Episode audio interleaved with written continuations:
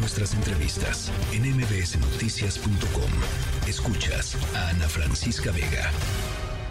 Y no sé si usted hoy lo percibió de una manera intensa. La verdad es que desde la mañana el frío en la Ciudad de México y por supuesto en las partes altas y no tan altas se sintió bastante. Me da mucho gusto saludar en la línea telefónica. Tengo a Guillermo Ayala, director general de alertas tempranas de la Secretaría de Gestión Integral de Riesgos y Protección Civil. Buenas tardes, Guillermo, ¿cómo estás?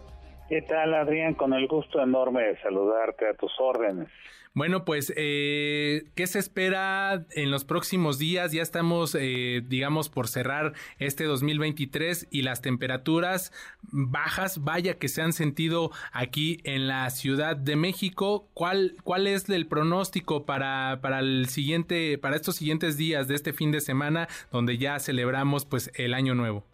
Pues mira, el pronóstico que, que tenemos aquí el domingo es de que vamos a continuar como hemos estado estas últimas 24 horas. Esto es, el día de hoy ya tenemos activa una alerta naranja y una alerta amarilla, ¿no?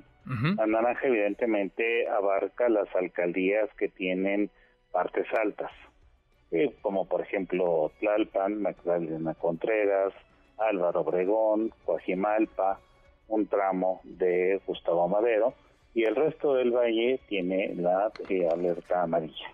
Okay. Eh, ¿Esto qué implica? La alerta naranja, que vamos a tener valores de 0 a 3 grados Celsius y de 4 a 6 grados en la zona del valle. Entonces esto implica que vamos a tener días muy parecidos al que tuvimos hoy al amanecer, con muchísimo frío, muy muy fríos y este y van a permanecer todavía fríos durante el día, porque quizás hoy alcanzamos 20, 21 alrededor del mediodía, alrededor de las 3 de la tarde, es muy probable que para mañana viernes y para el sábado estemos un poquito más abajo durante el día. Esto es, tengamos un día mucho más frío, entre 18 y 19, y la capacidad de calentamiento sea mucho menor. Entonces hay que estar prevenidos porque lo que lo que viene es eso, es un cierre de año bastante frío, el frente frío número 19 apuntalado con una masa de aire polar nos va a estar dando este como se dice coloquialmente con todo, ¿no? Entonces hay que estar muy bien abrigados, Adrián. Guillermo, preguntarte, sé que, que estas bajas temperaturas, pues hay que estar atentos, ¿no? Eh, eh, hay virus respiratorios circulando y cuáles son las medidas eh, preventivas que la población en general debemos tomar ante esta época y ante estas temperaturas que estamos viviendo aquí en el Valle de México.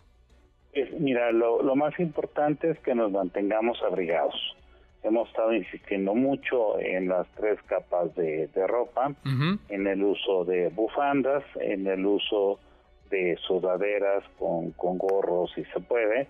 Es sumamente importante tener eh, nuestros espacios, eh, si estamos conglomerado importante de personas en algún sitio ventilado y quien tenga algún síntoma de resfrío, algún escurrimiento nasal, eh, tos eh, consecutiva y que sea de mediano o largo plazo, este, eh, que se use cubreboca, por favor. Eso es sumamente importante. Acudir al médico es muy importante. La ingesta de, de pez es importante, la ingesta de suficiente agua también. No porque hace frío vamos a dejar de, de tomar el agua, sino que debemos estar tomando y y todos los días tomamos litro y medio o dos litros, son los mismos que debemos de tomarnos durante la temporada, porque el frío también nos deshidrata. El cuerpo se está recompensando continuamente. De acuerdo. Entonces, para evitar caer en alguna eh, enfermedad este mayor o en una gripe mucho más este, acentuada, un catarro más acentuado, es muy importante tener en cuenta estas medidas. Guillermo Ayala, pues ahí está la alerta para los capitalinos, para los habitantes, para los visitantes sobre pues estas bajas temperaturas, ya lo decía, zonas altas de la Ciudad de México, 0 a 3 grados y de 4 a 6 en el Valle de México. Te agradecemos mucho estos minutos, Guillermo Ayala, director general de alertas tempranas de la Secretaría de Gestión Integral de Riesgos y Protección Civil. Muchas gracias. Con mucho gusto y vaya un abrazo muy fuerte y los mejores deseos para el 2024. Gracias, que tengas un feliz fin de año. Vamos con más. Noticias.